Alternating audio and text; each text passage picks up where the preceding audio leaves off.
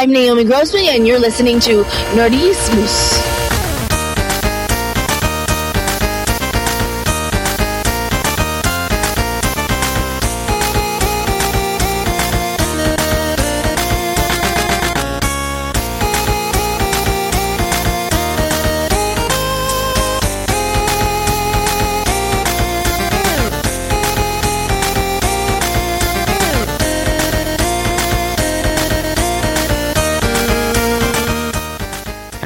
willkommen zur 21. Ausgabe von Nerdizismus. Heute live vom Nerdizistenbalkon aus Düsseldorf bei gefühlten 38 Grad und einem traumhaften Sonnenuntergang, den wir wahrscheinlich im Rahmen dieses Podcastes vielleicht noch erleben werden. Äh, Das Bier ist kalt und offen. Mit mir dabei heute als Gast, ihr kennt ihn schon von unseren Comic-Con-Berichterstattungen, der Nerfgunsmith André. Hallo. Hallo. Dann auch natürlich in der Runde die Nerdizistin Anja. Hallo. Hallo. Und als letzter noch der Michael. Grüß dich, Michael. Guten Abend. Und ich bin der Chris und wir sprechen heute über einen Film Suicide Squad. Bevor wir aber da einsteigen, fällt mir gerade ein, dass ich äh, André gar nicht auf der Comic-Con nach seinem Nerd-Faktor gefragt habe. Oder habe ich das? Äh, nee. Wir haben einfach nur Wein gesoffen. Und Äh, Nerf primär haben wir das gemacht, ja. Das stimmt. ja. Dann sag uns doch mal deinen Nerf, äh, dein, dein Nerf-Faktor. der, ist, der ist 15, nein, dein Nerd-Faktor auf einer Skala von 1 bis 10. Äh, äh, 8,42. Das ist eine anständige Einreihung. Kommen wir auch im Grunde genommen gleich mal zum Thema, nämlich äh, Suicide Squad. Wir haben ihn gesehen im Original in 3D. Und André, wie hast du ihn gesehen? Ich habe ihn im Original in 2D gesehen. Gib mal ein kurzes Fazit, so ein ganz, ganz schnelles. Ein, ein ganz schnelles Fazit ist äh, vielleicht die Tatsache, dass ich in, innerhalb der ersten Stunde zweimal ungefähr äh, für zwei bis drei Minuten eingeschlafen bin und mir dann überlegt habe, ob ich nicht vielleicht lieber nach Hause gehe, ähm, mir den Rest äh, zu meinem Leid dann aber doch noch zu Ende angeschaut habe. War es wirklich so schlimm? Ich habe sehr gelitten. Michael, hast du auch so gelitten? Du saßt ja ein paar Reihen vor uns. Ja, die Entfernung hat jetzt nicht so viel ausgemacht. Ähm, allerdings muss ich dir auch recht geben, ich bin mit sehr, sehr, sehr, sehr niedrigen Erwartungen da reingegangen, weil, ja, ich meine, in Amerika ist der irgendwie ein paar Wochen vor uns rausgekommen und dementsprechend gab es ein paar Reviews und die haben einen dann schon seelisch darauf vorbereitet, was einen erwartet hat. Also die Enttäuschung war jetzt bei mir nicht so riesig. Es war im Prinzip das, was durch die Reviews erwartet war und das war dann auch, naja, wenn man in Ordnung sagen, keine Ahnung, war okay. Anja, wie fandst du ihn? Mm, Ich schließe mich so ein bisschen dem Michael an. Durch die ganzen Reviews, die es da so gab, habe ich jetzt auch nicht äh, erwartet, dass wir da das riesengroße Superhelden oder Bad Guys Filmevent haben. Die Szenen, auf die ich mich gefreut habe, die fand ich richtig gut. Kann ich jetzt schon mal sagen, ich bin Harley Quinn und Joker-Fan, was wohl auch eine der besten Dinge im ganzen Film war. Für mich. Ähm, das war gut und der Rest, naja, ne? Da können wir gleich mal drüber reden. Übrigens zum Einwerfen, ich meine, man ist ja mit ähnlichen Erwartungen in den Batman wie Superman gegangen, weil der wurde ja vorher auch schon ziemlich zerrissen. Allerdings hat der mich dann deutlich mehr enttäuscht, obwohl ich mit niedrigen Erwartungen drin war, als Suicide Squad. Ja, ich wollte es gerade sagen. Mhm. Also ähm, DC, DC und Warner haben es echt geschafft, das so runterzureißen, dass man eigentlich, also ich war jetzt gar nicht so enttäuscht. Also ich habe halt im Grunde genommen das gesehen oder versucht, das zu sehen, was eigentlich ursprünglich mal gedacht war. Ich glaube, im Gegensatz zu dem Batman vs. Superman, wo ich absolut enttäuscht war, also in der Art, wie er im Kino kam. Ich habe ja im letzten Podcast oder einem der letzten Podcasts schon mal gesagt, dass die Ultimate Edition deutlich besser ist. Also noch nicht keinen guten Film draus macht, aber deutlich besser ist. Ich stelle jetzt mal einfach die Frage in die Runde, ist das von Warner und von, von DC schon Taktik, im Kino einfach den Scheiß zu zeigen, damit ich mir dann auf jeden Fall die DVD mit dem Ultimate Cut kaufe, weil ich dann die Hoffnung habe, dass das ein guter Film wird. Was ich jetzt so gelesen habe äh, im, im Nachgang, also also mein mein mein positivster im Nachgang Aspekt von Suicide Squad äh, war tatsächlich, dass ich jetzt die ganzen Spoiler Reviews äh, die mit meiner Meinung teilweise sehr konform gehen, äh, mit, mit, mit Freude und Amüsement lesen konnte. Und unter anderem hat ja, hat ja der Regisseur äh, sich jetzt da auch nochmal zu Wort gemeldet, weil es da ja Gerüchte gab, dass halt eine externe Firma den Film dann nochmal recuttet hat und Warner sich überall eingemischt hat. Und äh, der hat sich ja nochmal hingestellt und hat gesagt, nein, das ist der Director's Cut, das ist genau der Film so, wie ich den haben wollte. Also weiß ich gar nicht, ob die sich überhaupt trauen, hier jetzt nochmal irgendwie äh, einen Extended Cut rauszubringen. Also ich ja. Meinst, meinst du, das war ernst gemeint? Ich meine, die waren ja auf Marketing-Tour und irgendwie, klar, das ist auch der Film von dem, den er ähm, lange machen wollte oder den er viel darauf vorberei äh, vorbereitet hat. Und ich meine, glaubst du, er gibt das zu, dass irgendwer groß damit reingespielt hat, wenn er dann doch noch ein bisschen an den Film glaubt. Ich meine, beim, man hat das bei Batfleck gesehen, bei Ben Affleck, als der in diesem Interview so traurig war, da hat man gesehen, dass er selber nichts mit dem Film anfangen konnte. Aber ich glaube, der David Ayer oder wie der heißt, ich kann mir vorstellen, dass es am Ende ähnlich ist, wie er sich's gedacht hat, aber ich glaube schon, dass so ein bisschen was an den Gerüchten dran ist, dass das Studio viel Einflussnahme an dem Film genommen hat. Also das Gerücht war ja, dass eine externe Firma den Film geschnitten hat am Ende. Genau. Im Gegensatz zu dem David Ayer, der als Regisseur das eigentlich überwachen sollte. Man kann das so ein bisschen deuten, weil diese externe Firma, die das angeblich geschnitten hat, die hat auch den ersten guten Trailer geschnitten, den mit Bohemian Rhapsody und die Trailer, die dann später kamen. Und der Film war ja voll mit solchen Musiksequenzen, was eins der Probleme von diesem Film da war. Kommen, also. da, da, kommen wir gleich zu, zu, der, zu der Musik. Hier, was du angesprochen hast mit Ben Affleck, der so traurig war im, Inter äh, im Interview. Ähm, dasselbe Gefühl habe ich auch bei Jared Leto, weil die haben noch viel, viel mehr äh, Szenen mit ihm gedreht und mit Margot Robbie und ähm, die haben da so viel gemacht und das ist alles im, im Schneideraum irgendwie in den Papierkorb geworfen worden. Und deswegen bin ich ja noch so ein bisschen der Hoffnung, dass es doch noch ein äh, ja, Extended Cut gibt. Ja, also zumindest mal die Hälfte von den Trailer-Szenen sind schon ja gar nicht mehr im, im eigentlichen Film gewesen. Also die, die Trailer-Szenen, die den Joker gefeatured haben, davon war vielleicht jetzt die Hälfte in dem, in dem eigentlichen Film. Ne? Also ganz viele Sachen, ja. die in den Trailern schon angeteasert wurde, waren ja gar nicht da. Also und haben natürlich auch in den Trailern ein völlig falsches Bild gezeichnet. Meine Fresse, heute lässt mich keiner ausreden. Aber egal. Nein, Jan, es ist, ist alles gut, ist alles gut. Hey, ich bitte, der Gast hat immer vor. Ja. Ähm, ja, ja, ich weiß, ja. Höre ich auch immer auf der Arbeit. Du musst ausreden lassen. Auch was ausreden. Ich lasse ja Leute nicht ausreden. Also, ähm, ich wollte meinen Gedanken nicht, ähm, weil wir auch ein bisschen Struktur, ja, und wir auch einen Bildungsauftrag mit diesem Podcast verfolgen. Bevor wir darüber sprechen, ob dieser Film ein reines Marketingprodukt ist. Fangen wir doch mal vielleicht mit den positiven Sachen an und gehen einfach mal Reihe um. Also André, was fandst du gut? Im Gegensatz zu euch, äh, ihr habt ja alle gesagt, eure Erwartungen waren super niedrig. Und äh, ich muss sagen, nach, nach äh, dem ich bei Batman vs. Superman eigentlich genau den Schrott äh, bekommen habe, den ich befürchtet hatte, ähm, mit, mit dem, mit dem Sahnehäubchen obendrauf, dass die Figur des Batman halt auch noch komplett vergewaltigt wurde und völlig nicht comic-konform dargestellt wurde, habe ich hier gedacht, okay, ja, die, die Kritiken sind schlecht, die Fans lieben den Film, aber ich gucke mir den auf jeden Fall an, weil ähm, es sind halt coole Figuren und da wird schon irgendwie wenigstens mal die Action cool sein und es ist ja Sommer und Blockbuster und Plotlogik hin oder her.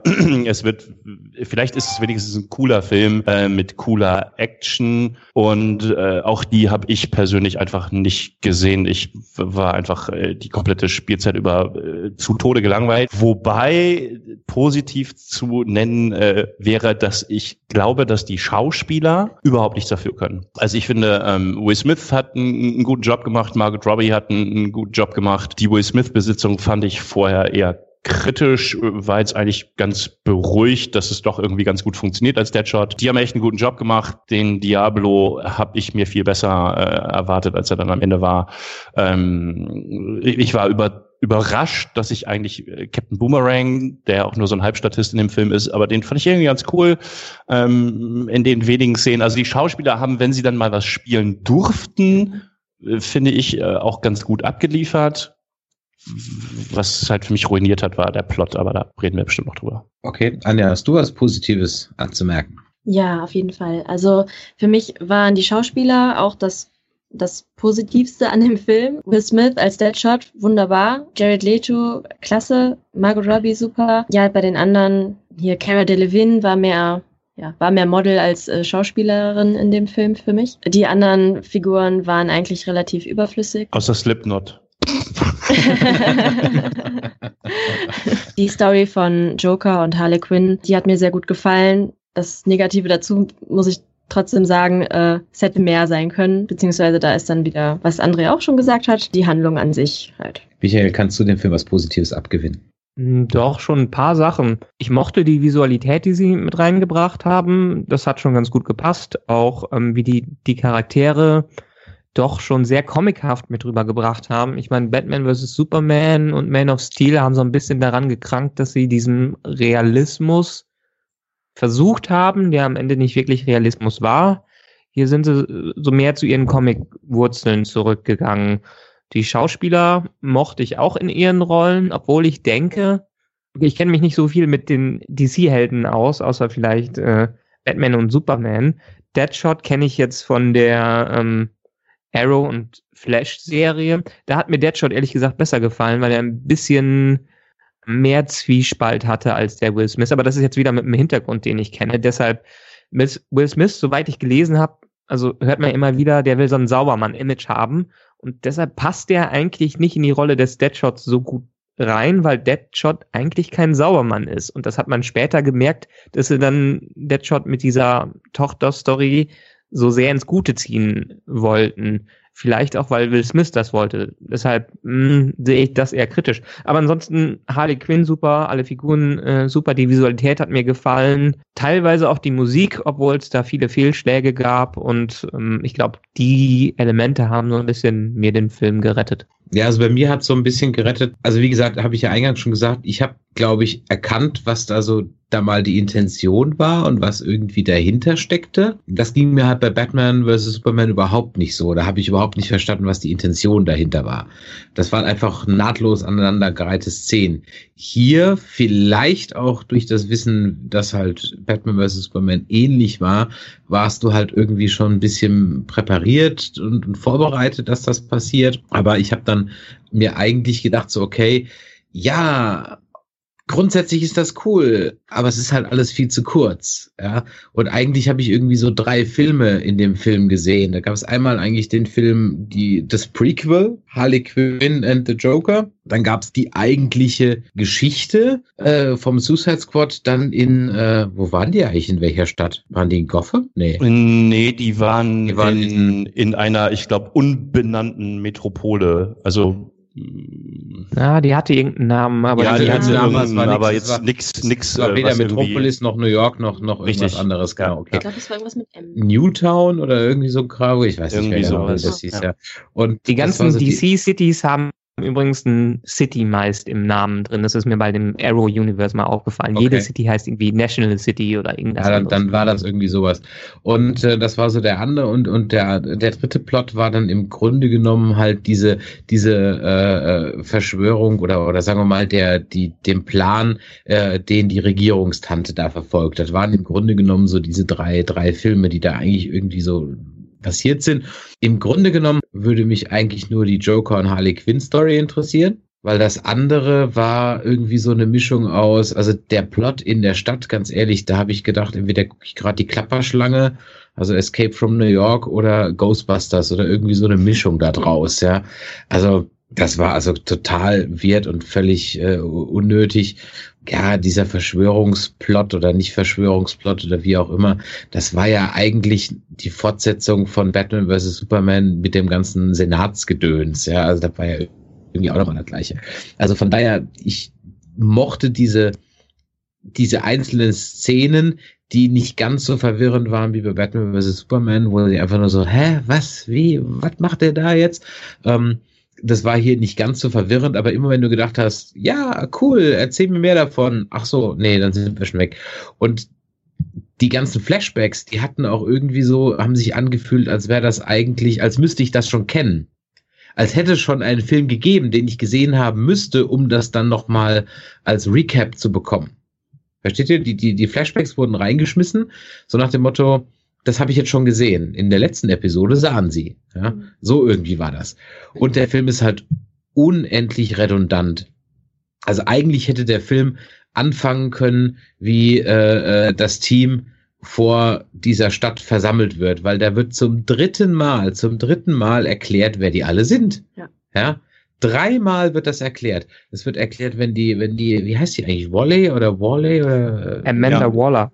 Amanda Waller, ja. wenn, wenn die das zum ersten Mal den Regierungstypen beim Essen erzählt, dann kriegst du von, Sus von, von, von Deadshot, von Captain Boomerang und von Harley Quinn so eine Einblendung und von den anderen nicht. Oder, oder, also krieg, kriegst du nicht von allen eine Einblendung, sondern nur von ein paar. Das ist irgendwie schon total komisch. Ähm, dann ist sie in dem äh, Situation Room, erklärt die gleiche Sache nochmal und dann kommen die alle an, äh, bevor sie dann in den Einsatz gehen, da wird nochmal erklärt, wer die jetzt alle sind. Und dann wird noch mit Slipknot noch ein Charakter eingeführt, der vorher überhaupt nicht aufgetaucht ist. Der ja auch dann wieder gleich, Achtung, ach, übrigens wieder, wie immer gilt, Spoiler, ja, der auch nach fünf Minuten gleich wieder gekillt wird, weil sie einen brauchten, den sie halt gleich killen müssen. Das ist Jetzt der kann Red ich- Shirt-Typ. Genau, So das ist der Ratchet. Ja. Weil ich jetzt nicht beurteilen kann, ob Slipknot beim Suicide Squad überhaupt irgendwie eine Rolle spielt, weil ich die Comics jetzt nicht kenne. Also da hätten wir jetzt Emu dabei haben müsste von Bizarro World, aber der konnte heute Abend leider nicht. Also das waren alles, also ich mochte diese einzelnen Elemente, weil ich irgendwie so das Gefühl hatte, ich, ich erkenne die Intention des Regisseurs dahinter, aber wie sie halt dann zusammengesteckt wurden, war halt kompletter Murks, ja.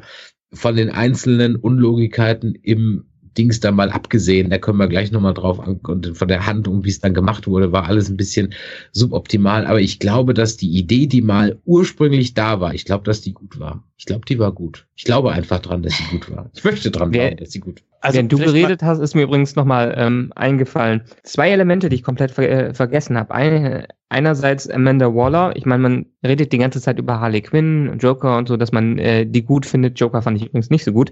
Aber die Viola Davis, die Schauspielerin, die die Amanda Waller gespielt hat, hat die meiner Me- das war äh, meiner Meinung nach eins der Highlights des Films, weil die hat die so ruchlos gespielt, wie ich die auch bisher in dem Arrowverse kennengelernt habe und aus den ähm, Comics gelesen habe. Und das fand ich ähm, neben den Comichelden eine ganz, ganz große und tolle Besetzung, die wunderbar funktioniert hat. Und ist euch aufgefallen, ihr habt ja vorher auch Stranger Things gesehen, dass der Cop aus Stranger Things dabei war. Nee, echt? Wann? Wo? Wer? Der Ja, Hopper? das ist einer, einer von diesen ähm, äh, Assistenten von der Waller. Den erkennt man kaum wieder, wenn er keine langen Haare oder seinen Hut nicht auf hat und nicht äh, seinen Bart dran hat. Aber der ist mir die ganze Zeit aufgefallen und äh, ja, wahrscheinlich hat er es vor Stranger Things äh, gedreht, aber fand ich cool, den da drin zu sehen. Aber das nur so nebenbei. Siehst du, und ich hätte mir bei der Waller eigentlich ehrlich gesagt eher die äh, CCH Pounder aus The Shield oder aus anderen Serien gewünscht. Die hätte ich viel besser gefunden in der Rolle. Die wäre Hätte viel besser gewesen. Mir war die total egal, weil. Also abgesehen davon, dass mir wirklich egal war, aber CCH Pounder wäre mir nicht so komplett egal gewesen. Das war auch so diese eine Szene, also wir springen auch, liebe Hörer, ein bisschen in der Handlung, aber wir gehen davon aus, dass ihr ihn sowieso gesehen habt. Ähm, der eigentliche Plot-Twist, der ja dann irgendwie überhaupt keiner war, weil Ein er... Plot-Twist? Es gab einen Plot-Twist? Ja, es, ga- äh, nein, es hätte, glaube ich, ein Plot-Twist sein sollen, aber er wurde filmisch so beschissen umgesetzt, dass keiner gemerkt hat, dass es ein Plot-Twist ist. Nämlich das ähm, Subject A1 oder wie auch immer das heißt, dass das ja die Waller war und dass die ja in Midway City, wir haben es gerade nochmal nachgeschlagen, wie die Stadt heißt, ähm, da eingeschlossen war. Und bisher hast du immer gedacht, dieser, dieser, dieser Situation Room, aus dem sie die ganze Operation leitet, ist irgendwo, irgendwo und nicht in der Stadt. Ja, und vor allen Dingen nicht in dem Gebäude direkt neben dem, äh, ja. Genau, neben dem Gozer-Tempel. Genau. Ja. Ja. Da, da, da sind wir jetzt ja schon, schon so ein bisschen beim, beim Plot und, und, und Wer glaubt die Grundprämisse? Prämisse, dass irgendjemand auf die Idee kommt, Kriminelle zu nehmen als Kampfeinheit. Die, also, die muss ich ja schon kaufen. Ja, also ich kenne die Comics halt ganz gut. Äh, Ich kenne vor allem einen, einen recht großartigen Animated Movie. Das ist ein offiziell ein Batman-Film, der heißt Assault on Arkham. Ähm, die Hauptrolle ist aber der Suicide Squad in dem, in dem Animated Movie. Und auch da sind die beiden tragenden Charaktere eigentlich Deadshot und, und Harley Quinn. Ähm, und der ist vom Plot richtig gut komplex äh, mit Twists, äh, super genial. Und ich habe mir halt äh, sowas äh, gewünscht. Und in diesem Film, entschuldige, äh, ist ja die Intention zu sagen, okay, Superman ist tot. Ja, das genau, ja wenn Superman noch leben würde, würde der ganze Film ja gar nicht stattfinden. Ja, ja. Und offensichtlich ähm, sind wohl Batman, Wonder Woman und The Flash, der ja offensichtlich in diesem Universum bereits existiert und aktiv ist. Er kommt äh, ja einmal kurz vorher. Genau, mit Monopoly-Spielen beschäftigt. ähm, deswegen brauchen wir einen Suicide Squad, falls äh, der nächste Superman, äh, der auf der Erde landet, den US-Präsidenten angreift. Äh, nein, also nein, falsch. Also ist denn, ist denn, wenn du jetzt sagst, du kennst die Comic ganz gut, ist die der Grund, warum es das Suicide Squad gibt in den Comics denn ein bisschen anders? Ja, völlig. Also äh, okay. die, die, die Amanda Waller nutzt halt da die, die, den Suicide Squad, um tatsächlich irgendwelche Regierungsattentate durchzuführen ähm, oder irgendwelche dreckigen äh, Geschäfte, die sie teils selber verursacht, halt zu vertuschen. Also diesem Assault on Arkham ist zum Beispiel der Auftrag des Suicide Squads. Da geht's halt darum, dass der der Riddler irgendwie eine Datei klaut, ähm, um diese ganze äh, Black Ops-Geschichte äh, von der Amanda Waller ähm, zu veröffentlichen. Und ähm, dann will sie den halt erschießen lassen und Batman kommt dazwischen und verhaftet den halt, weil das Batman ja in den Comics tut. In den Filmen würde er ihn da wahrscheinlich auch erschießen. ähm, aber in den Comics und der echte Batman verhaftet den und hindert sogar dieses Operationskommando daran, äh, den zu erschießen und packt den halt nach Arkham und der hat halt irgendwie noch so eine Datei in seinem Riddler-Stab versteckt, auf der diese ganzen äh, Sachen drin sind, die die Waller bloßstellen würden. Und dann äh, heiert sie die halt diesen Suicide Squad an, die ja alle ehemalige Insassen von Arkham äh, sind, um in Arkham einzubrechen und diese Datei wieder zu beschaffen, also um ihre eigenen schmutzigen Machenschaften äh, zu vertuschen. Und das macht irgendwie Sinn. Ja, dass sie da macht halt definitiv mehr Sinn als da. Ja. ja, da ist ja der Auftrag, äh, geht in die Stadt und helft mir, ein Stockwerk nach oben zu gehen. Das ist der Auftrag des Suicide Squad, oder? In dem Film. Das ist, äh, die gehen dahin, ja. äh, retten sie und führen sie ein Stockwerk, was Bubbelmonster frei ist, weiter nach oben. Und äh, sich Wo dann ein Helikopter ankommt, der abgeschossen wird. Richtig. Genau. Versuchen wir es mal ein bisschen chronologisch zu machen. Also eingangs werden die Charakter dreimal vorgestellt. Das erste Mal manche. war sogar noch manche, genau, und manche und auch nicht alle.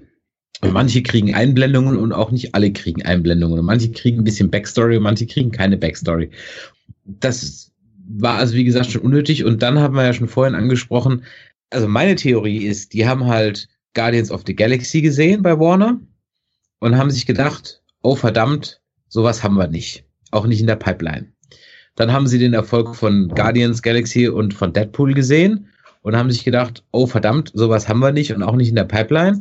Wir müssen jetzt ganz, ganz dringend diesen Film auf lustig trimmen, der, glaube ich, nie wirklich lustig geplant war. Ja. Und das ist, glaube ich, mein Hauptproblem mit dem Film. Der Film soll lustig sein und war aber nie dafür gedacht. Also versucht man auf Teufel komm raus mit One-Linern, die zum Teil funktionieren, zu 90 Prozent aber schon im Trailer abgefrühstückt wurden, um zu simulieren, dass man ein lustiger Film wäre, was es dann am Endeffekt ja nur semi war, das Deadpool und Guardians of the Galaxy Publikum irgendwie reinzukriegen. Und dann hat noch irgendein äh, Marketing-Fritz gesagt, oh, wir brauchen auch noch lustige Musik. Und dann hat man also in den ersten fünf Minuten gefühlt 20 Songs abgenudelt. Ja. Jeden für 30 Sekunden. Äh, so völlig aus dem Zusammenhang. Weißt du, bei, bei Guardians of the Galaxy waren die, die Songs ja, die waren ja irgendwo in der Story drin, indem man diesen genialen Kniff mit diesem Awesome Mixtape gemacht hat. Ja. Mhm. Und ähm, die waren ja nicht nur einfach als Selbstzweck, sondern die hatten ja irgendwo einen Grund.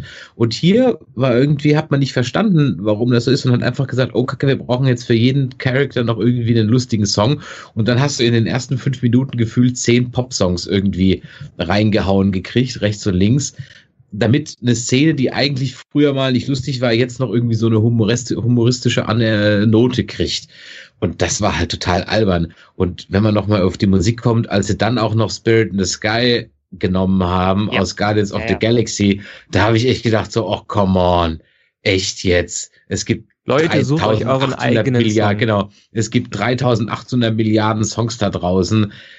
Kann auch echt nicht sein, dass wir jetzt nochmal den einen der ikonischsten Songs aus dem Soundtrack von Guardians of the Galaxy dafür nochmal verwurstet. Das war echt peinlich. Das war echt peinlich. Ja, da stimme ich dir total zu. Ich meine, ich fand teilweise die Musiksequenzen ganz gut, aber ich fand sie in dem Film nicht gut. Sie Genau, hätten richtig. funktioniert als irgendein Mhm. Trailer, von dem, glaube ich, viele der Musiken kamen auch in verschiedenen Trailern vor. Da Mhm. hätten sie gut funktioniert. Und als kleines Video dabei, aber als wie bei Batman wie Superman, als kohärenter Film hat es einfach nichts gebracht.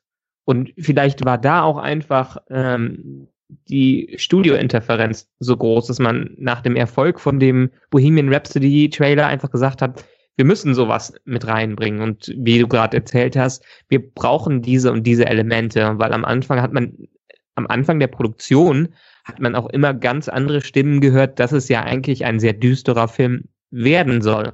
Und als lustiges Element, beziehungsweise als verrücktes Element, hätte man lediglich vielleicht Harley Quinn da drin. Aber alle anderen versuchen auch ihren Witz da zu reißen und das funktioniert nicht äh, wirklich. Und deshalb mit dieser Musikgeschichte hat man einen Film, der versucht irgendwie aus ein paar Videosequenzen was Nettes rauszuholen und dann ab der Hälfte, war es ab der Hälfte, keine Ahnung, gehen sie in die Stadt rüber und es wird zu einem komplett anderen Film, der noch nicht mal das kann, was die Musiksequenzen vorher selber gekonnt haben. Ja. Ja, es ist einfach eine Trailershow für mich. so einzeln die Szenen betrachtet, teilweise richtig, richtig gut. Aber das ganze Gesamtbild ist für mich eine Trailershow. Und da, dann ist ja im Grunde genommen halt die Frage, ja, geht das jetzt halt so weiter? Also dieser offene Brief von dem Ex-Warner-Mitarbeiter äh, lässt ja schon für Wonder Woman auch äh, Böses vermuten, Ja. weil der schreibt so, äh, ja, der Trailer ist mal wieder cool, aber alle, die an dem Projekt beteiligt sind, wissen, dass der Film scheiße ist. Ja. Und ähm, das ist halt, da frage ich mich halt wirklich, wer ist da am Ruder? Also jetzt sind wir vielleicht ein bisschen Meta und weg von diesem Film, aber da frage ich mich wirklich, wer ist da am Ruder? Es kann doch nicht so schwer sein, sich da mal ein paar Comic-Nerds zu schnappen und die in so eine Produktion zu involvieren und denen zu sagen, schaut mal, Marvel macht das so und so, wir hätten es gerne so, nur anders. Das kann, das kann doch nicht so schwer sein. Also ich verstehe das einfach nicht, wie man das regelmäßig so verkacken kann, dass man das einmal verkackt mit Man of Steel, okay, dass man es ein zweites Mal verkackt.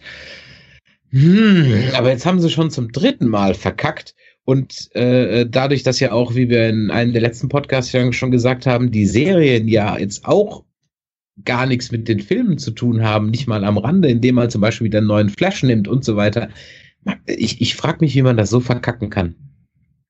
Also das, das Schlimme für mich an dem, an dem Film DC-Universum ist halt im Moment, dass die einfach auch die, diese ikonischen, äh, seit Jahrzehnten bestehenden äh, Figuren komplett falsch zeichnen. Ja, also Superman ist ein, ein lächelnder, freundlicher äh, Typ. Das ist halt der, der, der positiver kann ein Superheld gar nicht sein.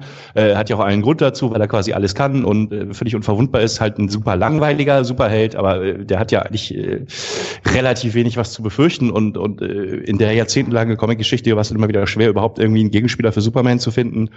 Und äh, der ist halt eine düstere, tragische Figur äh, die ganze Zeit und ist, äh, ja, hat die ganze Zeit diesen, diesen grüblerischen Gesichtsausdruck. Äh, Es fängt in Man of Steel an und in, in äh, BVS äh, setzt sich das halt äh, auf eine furchtbare Art und Weise fort. Da wird dann direkt nochmal Batman vernichtet, also diese, diese äh, ich glaube, in, in, in, selbst in allen Animated Movies und, und in der gesamten Comic-Geschichte hat Batman noch nie jemanden getötet. Es gibt irgendwie diesen The Killing Joke, ähm, sehr ikonischen Comic über Batman, der äh, inzwischen auch als Animated Movie übrigens rau raus ist, auch ziemlich gut ist, wo es so eine sehr zwiespältige Szene gibt, ob Batman vielleicht endlich äh, den Joker tatsächlich getötet hat oder nicht. Es ist so ein bisschen offen. Viele sagen eigentlich nein. Ähm, und ich habe so ein, so ein YouTube-Video gesehen, ähm, Batman vs. Superman, Batman Kill Count, wo jemand gezählt hat, wie viele Leute Batman tötet. Während des Films sind irgendwie 18. Ähm, und, und für mich dann nochmal das i-Tüpfelchen ist tatsächlich dann auch nochmal in Suicide Squad passiert. Also das ist die, diese Szene in dem, in dem Backflash zur Deadpool Origin Story. Äh, geht Deadpool ja mit seiner Tochter diese dunkle Gasse entlang. Du meinst Deadshot? Äh, Deadshot, Entschuldigung, ja, äh, Deadshot, geht diese dunkle Gasse mit seiner kleinen Tochter entlang. Und äh, diese dunkle Gasse mit seiner kleinen Tochter dabei sucht sich Batman aus, um ihn zu konfrontieren. Batman, dessen Origin Story ist, dass er mit seinen Eltern durch eine dunkle Gasse geht und äh, vor den Augen. Da habe ich mich auch, genau daran habe ich mich auch äh, erinnert. Und ich denke so, what? Also, äh, welcher Batman in welchem Universum würde das tun? Keiner. Ja, also das ist äh, das, also die letzte Situation, in der Batman einen Bösewicht konfrontieren würde, wäre in einer dunklen Gasse mit seiner Tochter dabei. Also weil er das halt selbst durchlebt hat. Also das äh, ja. Ja, also, es, ja, also da ist halt offensichtlich irgendwer, ob das Zack Snyder ist, der dieses Universum ja so ein bisschen, äh, glaube ich, überwacht ähm, da der Drahtzieher ist, der hat jetzt den dritten Film dann äh, meinetwegen gegen die Wand gefahren hat. Also er muss halt weg. Und das kommt ja auch in diesem offenen Brief an Warner so ein bisschen rüber, dass äh, da einfach die falschen Leute die Entscheidung treffen und dann halt tausend Leute entlassen werden, weil ein Film nach dem anderen floppt. Äh, ja, aber halt, Zack Snyder ist in den letzten Jahren doch sehr, ich glaube, Zack Snyder sind doch in den letzten Monaten total in den Hintergrund getreten. Ich glaube, die merken schon, dass keiner mehr das will, was der macht. Ich glaube, der agiert jetzt wirklich nur unbemerkt im Hintergrund, was vielleicht trotzdem dazu führt, dass die nächsten Filme scheiße werden. Aber das ist voll, vollkommen recht. Ich meine, bei Marvel hat man Marvel selber am Steuer. Marvel hat nicht irgendwie ein Filmstudio genommen und hat das Filmstudio aufgebaut und sich die, äh, hat die vom Filmstudio Leute genommen und ähm, die was machen lassen, sondern Marvel hat sich selber dahingesetzt, hat sich die entsprechenden äh, Regisseure, vollkommene Nerds wie Josh Whedon und ähm, den Guardians of the Galaxy äh, Regisseur genommen, hat die dran gelassen, hat die, naja, wenigstens beim ersten Avengers haben sie Josh Whedon machen lassen und das hat am Ende gut funktioniert. Die sind Risiken eingegangen mit äh, Nerds oder ganz anderen Regisseuren, die dann mal am Steuer waren und haben vor allen Dingen ihre eigene Aufsicht über die ganzen Filme. Und da merkt man, dass dann doch Comic-passionierte Leute dahinter sind, die Comic-Filme rüberbringen möchten. Und das fehlt vielleicht komplett in dieser Struktur, die DC da hat, beziehungsweise das ist ja noch nicht mal DC-Films, das ist ja Warner, die das Ganze produzieren und DC eher als Consultant dabei haben. Und bei Marvel ist es umgekehrt. Marvel hat sein eigenes Studio und sich andere Leute als Consultants dafür, um zu sehen, wie man Comic in Filme zu machen kann und nicht wie man äh, Filme in Comic machen kann, so ungefähr wie Warner es gerade versucht, wenn das gerade Sinn macht, was ich erzähle. Äh, da auch noch äh, ein großer Unterschied für mich, äh, ganz kurz, ist, dass sich Marvel mit dem Aufbau ihres Cinematic Universe richtig viel Zeit gelassen hat.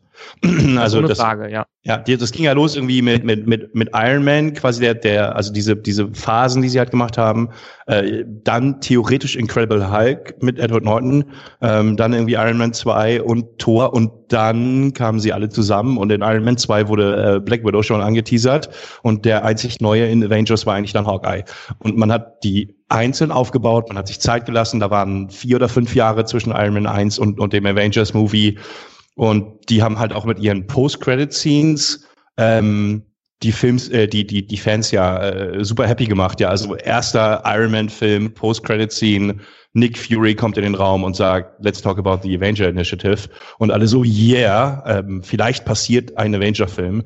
Ähm, bei DC ist, glaube ich, bis 2019 alles durchgemappt. Ähm, auch hier bei Suicide Squad habe ich zwischendurch das Gefühl, dass immer so kleine Teaser von, von Justice League wieder. Ähm, Übrigens, wir machen Justice League. Übrigens, guck mal, wir haben The Flash, wir machen Justice League. Ähm, das kam halt andauernd wieder raus. Mit einer Post-Credit-Scene, die die langweiligste der Filmgeschichte war wahrscheinlich, hier Batman, hier sind tolle Unterlagen über Superhelden. Er hätte eigentlich sagen müssen, habe ich doch schon. Genau, ich wollte gerade sagen, das habe ich mir auch gedacht. Ja, kenne ich schon. Er hat doch schon die Videos. Ja. Eben, er hat doch schon die Videos gesehen. Ja, ja das habe ich mir auch gedacht. So, hä? Oder er sagt, Warum? die habe ich doppelt, hast du noch ein paar andere oder so. können wir tauschen, ja. Ja. Also, das, das, so. das habe ich mir auch gedacht. So, so, what's the point? Ich weiß doch schon, dass er es weiß. Also, Hä? Ja. ja ähm, kein ähm, Reveal, was, keine Überraschung, kein. Was aber in dem Fall, also ich sag mal so, hätte es diese Szene in Batman vs. Superman nicht gewesen, wäre die Szene ja sogar ganz okay gewesen. Ja. Aber dadurch, dass du halt schon weißt, dass er in Batman vs. Superman, wo sie völlig fehl am Platze war, weil es einfach nur so, hä, ach so, ach so, das ist jetzt nochmal der Fanservice, ähm, da war sie halt völlig fehl am Platze und, und, und hier war sie eigentlich, wäre sie eigentlich ganz okay gewesen. Und äh, ja, also es war. Das, das Schlimme ist, ich würde gern den Film mögen und ich kann ihn auch nicht komplett jetzt verdammen, weil es waren, ja, wie gesagt, ich hätte, was ich gesehen hätte, ich habe es nach dem, nach dem Kino gesagt, ich hätte eigentlich lieber gerne ähm, die ganze Story von Harley Quinn und Joker gesehen. Das wäre Ja, für mich mal ein mit- Film gewesen. Mit Batman zusammen irgendwie. Mit Batman zusammen. Genau, dass du dich, dass ein Film, der so inszeniert ist, dass du dich nicht entscheiden kannst, ob du jetzt für Harley Quinn und Joker oder für Batman bist. Ja. So ein, so ein Machtspielchen zwischen beiden und wen findest du jetzt sympathischer? Ich, ich habe gerade mal nachgeguckt, also nochmal so zur Zeitdifferenz. Also Iron Man, wo da Avengers angeteasert war, war 2008, Avengers war 2012, vier Jahre dazwischen. Und ich glaube, als, als diese Post-Credit-Szene kam, hatte noch keiner eine Ahnung, dass es einen Avengers-Film geben wird. Ähm, und einen, einen, einen Justice League-Film anzuteasern, wo schon das Release-Datum feststeht, ist halt einfach Mhm. nicht cool. Die versuchen einfach das zu kopieren, was Marvel gemacht hat und failen halt komplett. Ja, weil sie Ja, aber weil sie jetzt auch schon die Tempo ganzen- machen wollen, ja. Genau. Sie stellen ja schon in zwei Filmen die ganzen Teams einfach mal vor. Ich meine, man hatte den Superman, okay, und dann haben sie sich gedacht, ja, der war halb erfolgreich, also versuchen wir auch mal ein DC-Universum zu machen. Wie machen wir das? Indem wir schon die halbe Justice League in den Batman wie Superman mitnehmen. Dann haben wir noch das Gegenspielerteam, was übrigens auch schon irgendwie Suicide Squad wurde, glaube ich, schon seit Jahren äh, geplant und jetzt erst umgesetzt und dann damit rein. Oder war es Justice League Dark? Keine Ahnung. Auf jeden Fall Justice haben sie League die Dark, glaube ich, war, ja, ja. ja, das kann, kann gut sein. Und da haben sie die ganzen Teams schon in den ersten drei Filmen drin und haben, wie ihr auch sagt, gar keine Zeit gehabt, um irgendwas aufzubauen. Ich meine, es hätte funktionieren können, klar, aber dann hätten diese zwei Filme auch einen deutlichen besseren Fokus haben müssen auf einen Charakter und nicht auf fünf Charaktere gleichzeitig, dann Ja. hätten die anderen Charaktere vielleicht, wären die vielleicht Nebendarsteller gewesen und wären nicht so wichtig gewesen. Ich meine, wer in Iron Man 2, wen hat zuerst Black Widow interessiert, wer den noch nicht kannte? Die ist dann, Zum Beispiel, die ja. wäre doch auch nur ein kompletter Nebencharakter und ist dann in die Filme reingewachsen. So hätte man es doch mit allen anderen Helden auch machen können und hätte dann nur eine Batman-Story erzählen können. Oder er hätte nur eine Harley Quinn und Deadshot-Story erzählen können. Und das hat dann am Ende, also wollten sie wirklich alles und haben dann nichts hinbekommen. Vor allem habe ich ja mit dem Joker eigentlich den Comic-Bösewicht schlechthin. Und der wird halt im Grunde genommen nur als liebestoller Stalker dargestellt, ja. Dessen Motivation du im Grunde genommen eigentlich gar nicht so, also ich konnte sie irgendwie nicht so greifen. Also entweder, ja, er liebt sie, äh, Harley Quinn, und dann wieder doch nicht und dann irgendwie schon und bla und abgesehen davon, dass Dr. Quizzle irgendwie die schlechteste ähm, Fensterglasbrille das aller Zeiten hatten, ja. ja ähm, Das hat ihn am meisten im Film gestört. ja, das hat mich echt gestört. Ja, das war die schlechteste. Oh, wir setzen ihr eine Brille auf, damit sie als Doktor durchgeht. Ja, das war so richtig scheiße.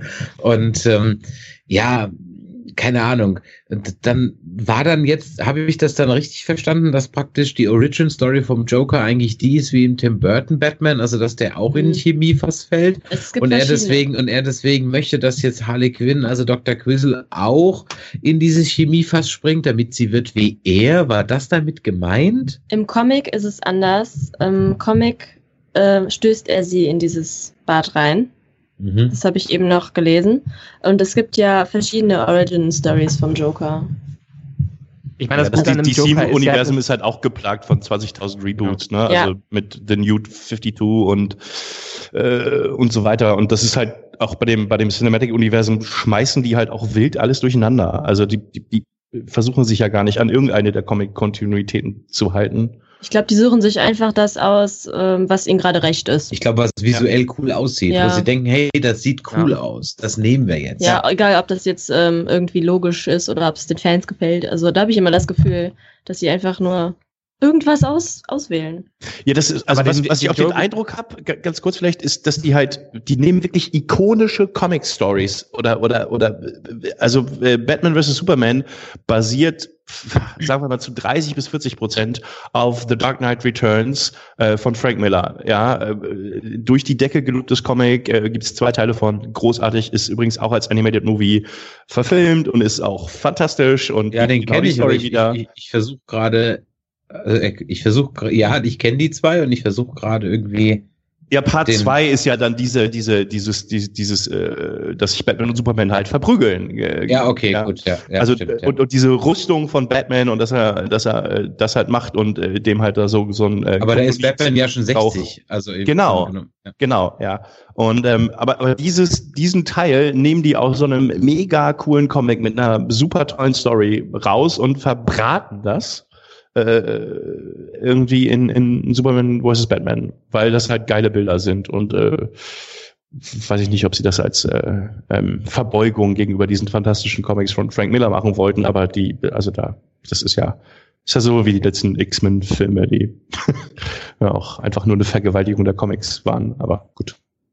Es muss ja gar nicht, ich, ich meine, der, die Filme müssen ja gar nicht die Comics nacherzählen. Das ist ja auch gar nicht äh, schlimm, dass die Filme was eigenes machen möchten. Viele Fans würden sich ja wirklich fast eins zu eins Kopien der Comics wünschen. Aber wenn man sich gute Elemente raus, ich meine, die Dark Knight äh, Filme von Christopher Nolan, die Batman Filme, die haben sich auch aus vielen verschiedenen Comics von Batman inspirieren lassen. Aber Ja. das Stichwort ist hier inspirieren und nicht einfach klauen und zusammensetzen, was die versuchen hier zu machen. Und das haben wir in der Batman wie Superman Kritik auch schon äh, immer wieder und immer wieder gesagt, dass einfach irgendwelche Comic-Sachen genommen worden sind und eins zu eins übernommen worden sind. Zusammen müssen die keinen Sinn machen, damit sich Comic-Fans freuen, aber alle anderen können einfach damit nichts anfangen.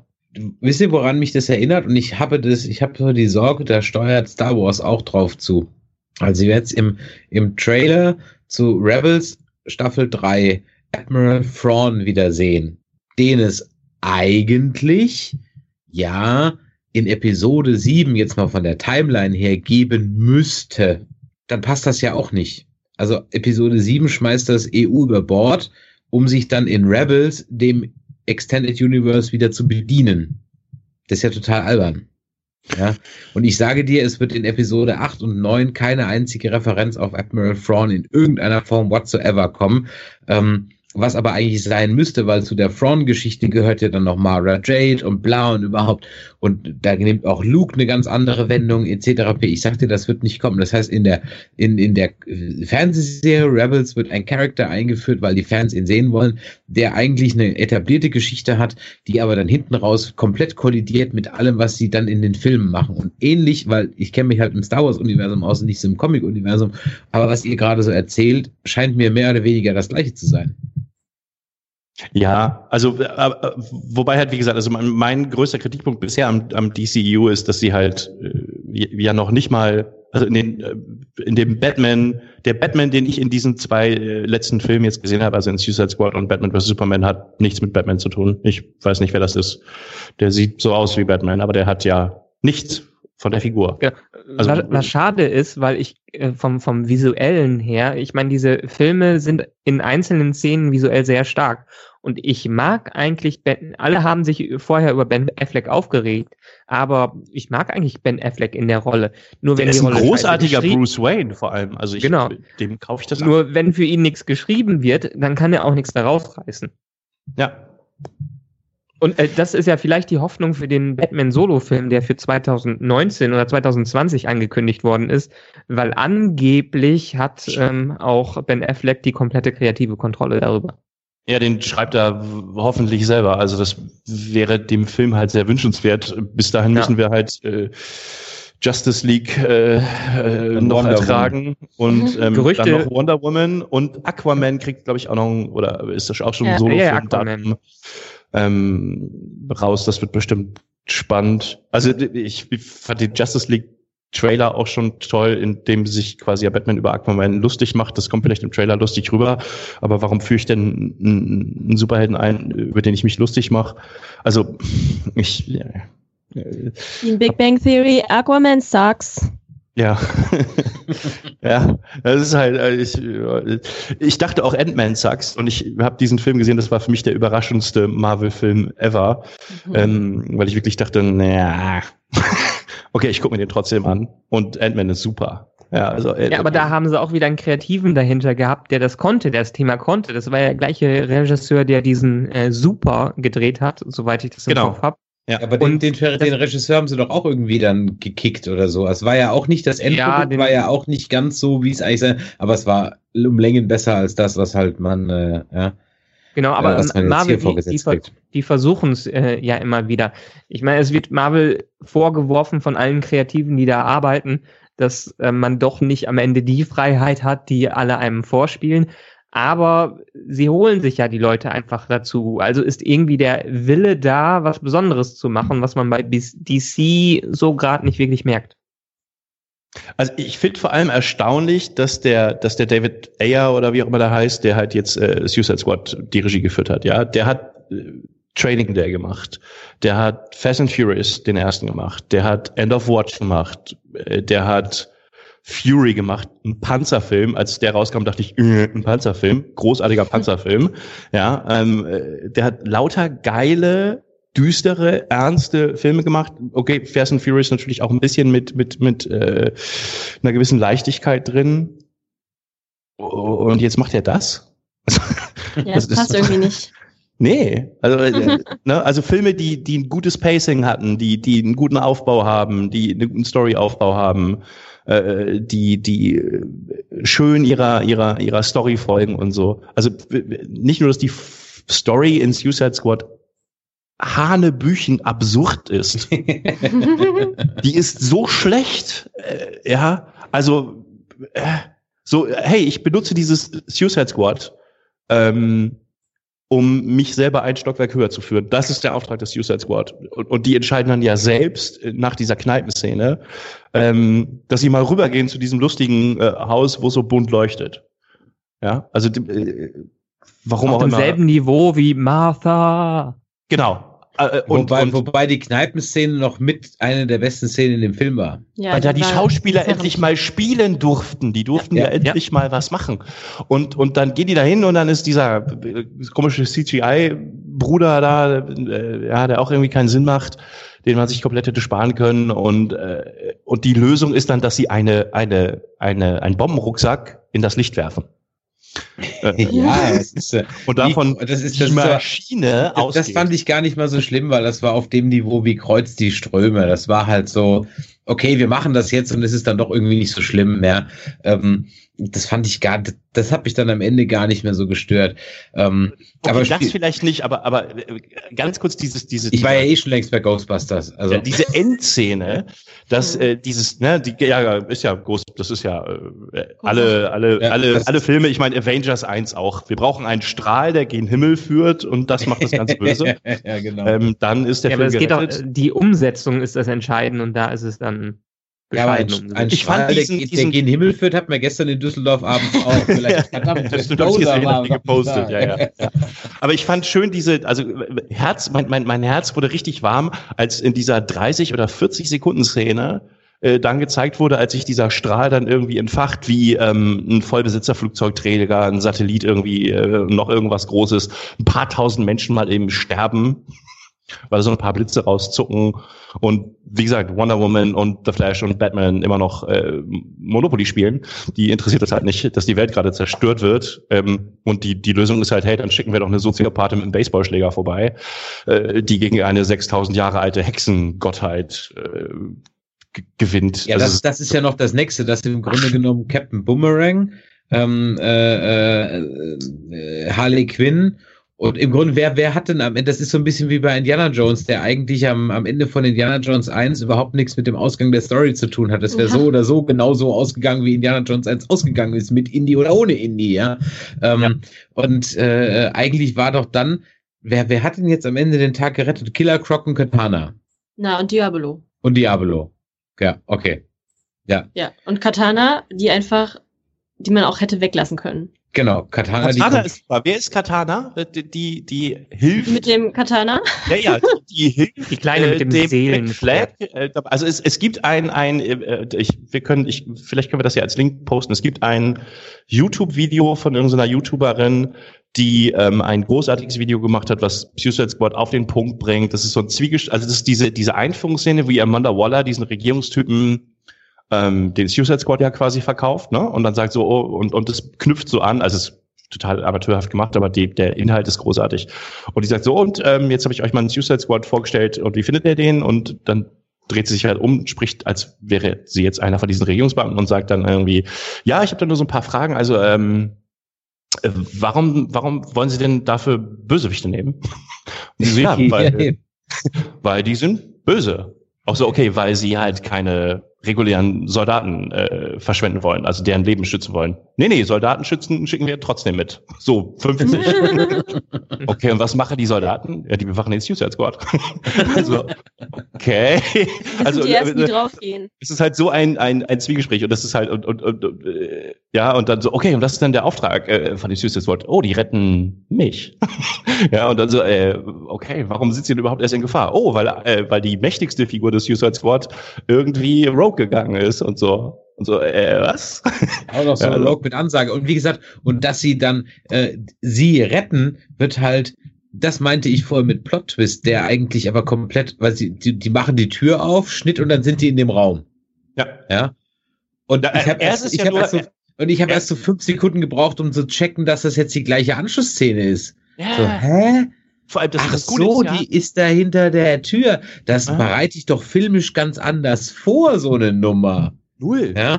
Null. Das Coole ist ja, erst geht ja nur dieser Rick Flag rein und dann ist dieses Gespräch und dann kommt äh, Deadshot äh, reingelaufen und sie so, oh, verdammt, Deadshot hat alles gesehen und äh, dann erschieße ich halt meine Mitarbeiter beim Bam. Genau.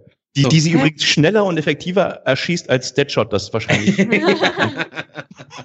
Ich habe das erst alles überhaupt nicht richtig verstanden. Bis ich in der Szene überhaupt drin war, war es schon wieder vorbei. Und das Ja. ist übrigens bei ganz vielen Szenen, wenn du, gerade wenn du drin bist, bist du schon wieder raus. Ja. Das ist bei Ja, das was, macht übrigens die diese Bubbelmännchen? Also diese, diese, diese Bubbelmännchen, das ist ja, ich meine, gut, da- da hat Avengers 2 halt für mich auch schon völlig versagt. Diese namenlosen, alle gleich aussehenden äh, äh, Horden, äh, Schergen der eigentlichen Bösen, die man halt dann massenhaft vernichten kann. Warum waren das, warum hatten die so Bläschen? Wo, wozu waren die gut? Weil eigentlich hat ja sie Enchantress mit ihrem Bruder diese Maschine gebaut, die die ganze Welt vernichten wird.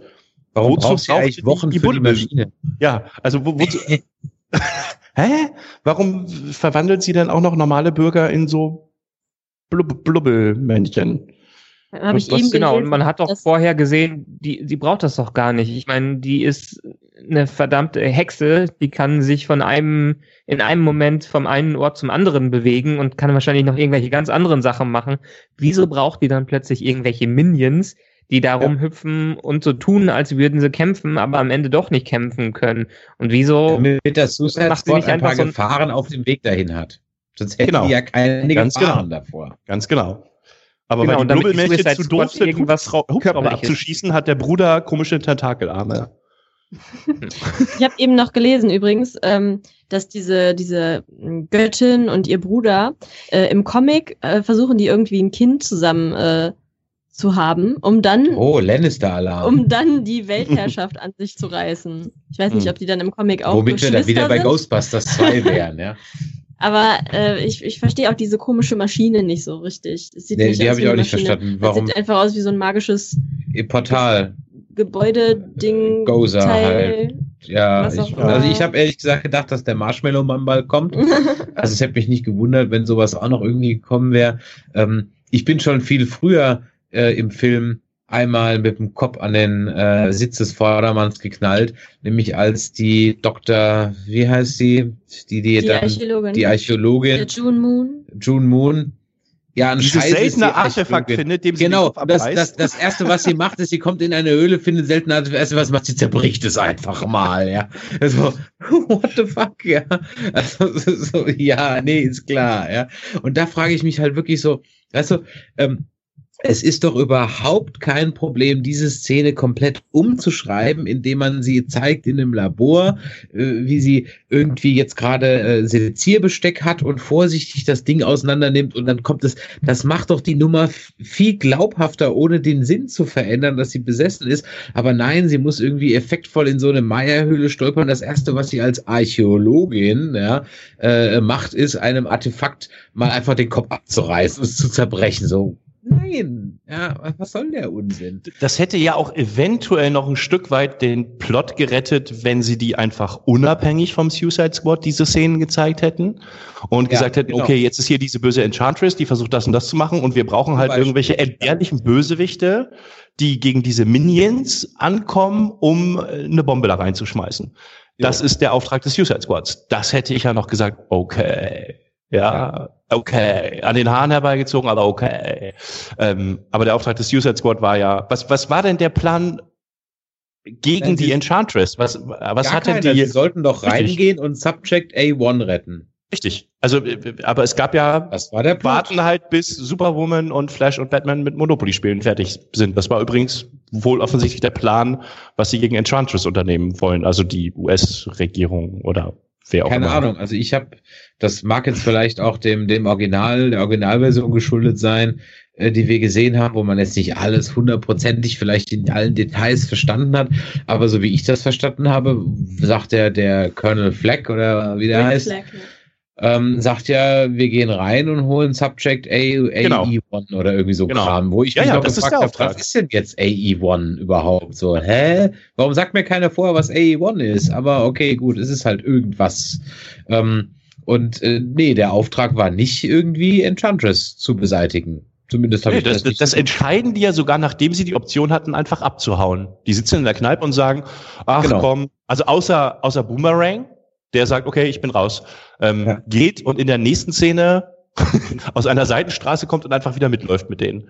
Also ja. das sind das sind auch so Sachen, da also das muss ja am Schnitt, da muss ja irgendwas, da müssen ja Dinge weggeschnitten Eben, worden ich glaube, sein. Dass, dass, du, du, du findest die einzelnen Elemente, wenn du dich ein bisschen mit Filmen auskennst und so, dann erkennt man diese einzelnen Elemente, die mal da waren, weil du praktisch den Appendix davon noch siehst, ja. Ähm, aber der Rest fehlt halt. Und du kannst ungefähr ahnen, da muss mal irgendwie eine Szene davor gewesen sein, die das bestimmt irgendwie logisch erklärt hat.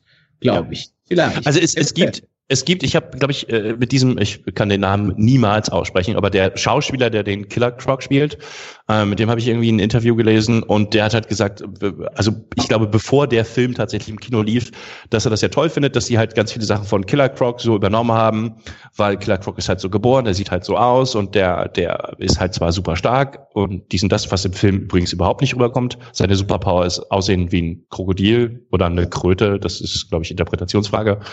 Ähm, und dass der sich dann aber selber irgendwann so konditioniert, dass er sagt, er ist seine, seine innere Schönheit überragt einfach sein Äußeres und er ist halt schön. Und das ist halt, wie er überhaupt damit klarkommt und sich nicht selber umbringt und irgendwie einigermaßen in, in, in Kontrolle ist. Und dann ist diese Szene, wo die in der Kneipe sitzen und alle so, ja, wir sind alle schön und dann sagen die außer ihm und er sagt dieses I'm beautiful und man weiß gar nicht warum. also der läuft ja die ganze Zeit nur nebenher, sagt kein Wort, macht paar Grunzgeräusche, hat überhaupt keine Ahnung, was der soll. Ähm, in der einzigen Unterwasserszene dann ähm, ist es ein Soldat, der diese Bombe anbringt, nicht Killer Croc, der ist mit Blubbermännchen beschäftigt. Ähm, der rettet ja auch nicht wirklich den Tag, glaube ich. Also ich erinnere mich zumindest so, dass ein Soldat diese Bombe anbringt und Killer Croc irgendwie mit diesen Blubbermännchen unter Wasser da kämpft.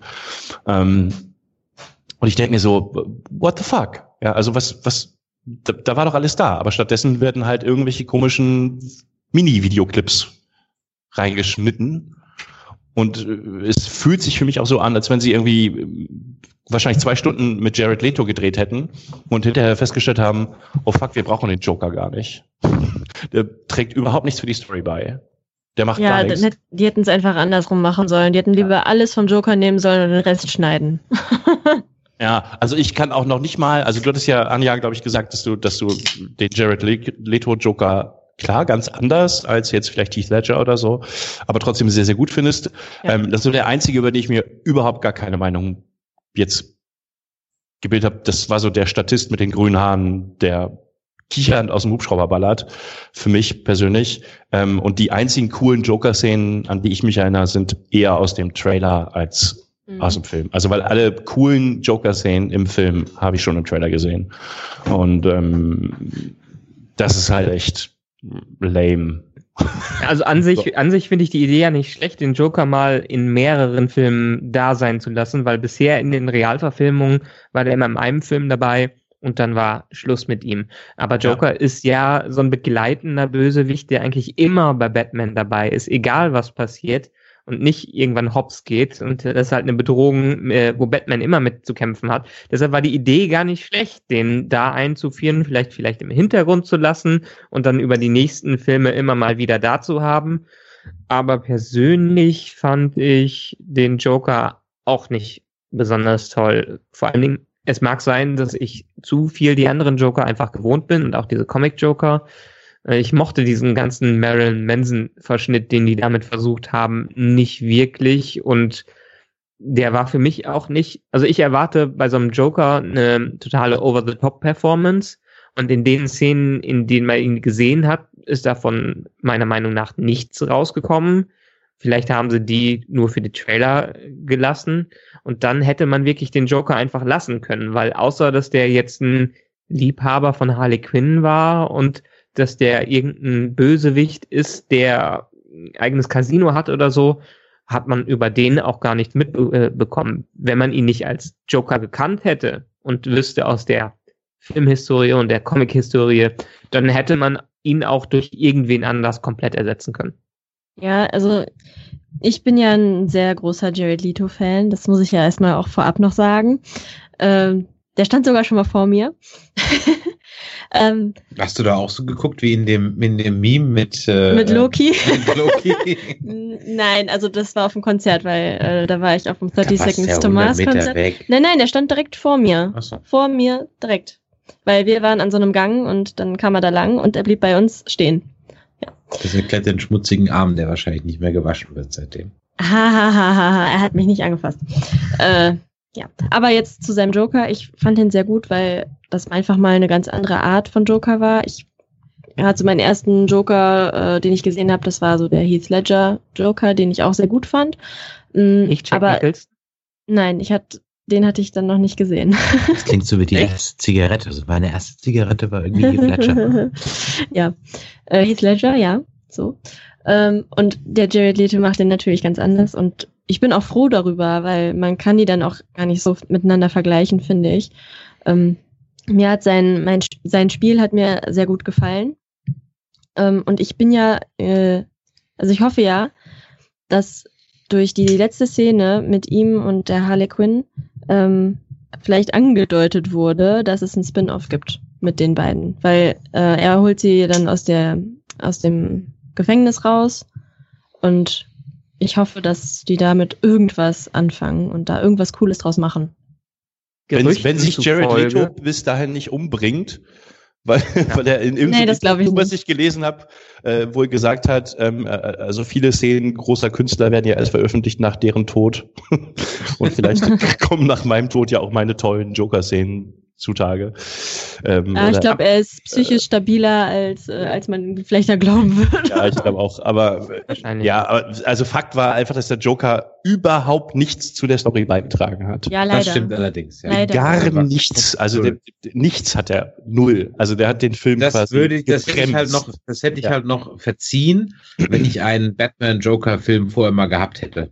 Ja, aber ja, auch aber da nochmal ganz kurz von mir der, der heiße Tipp, bitte alle gucken Assault on Arkham, Animated Movie, äh, wo der Joker anfangs auch nur eine Nebenrolle spielt, ähm, weil der zufällig halt auch in Arkham noch eingesperrt ist und eigentlich dann es einen großen Joker-Plot-Twist gibt und der völlig genial in diese Geschichte passt. Also jetzt hast du voll rumgespoilert hier. Ja. Hey, aber das wollte ich die ganze Zeit sagen. Gerüchteweise äh, soll nämlich genau dieser Plot, genau dieser dieses äh, Assault on Arkham Asylum ähm, für den Batman-Solo-Film herhalten. Das wäre schön.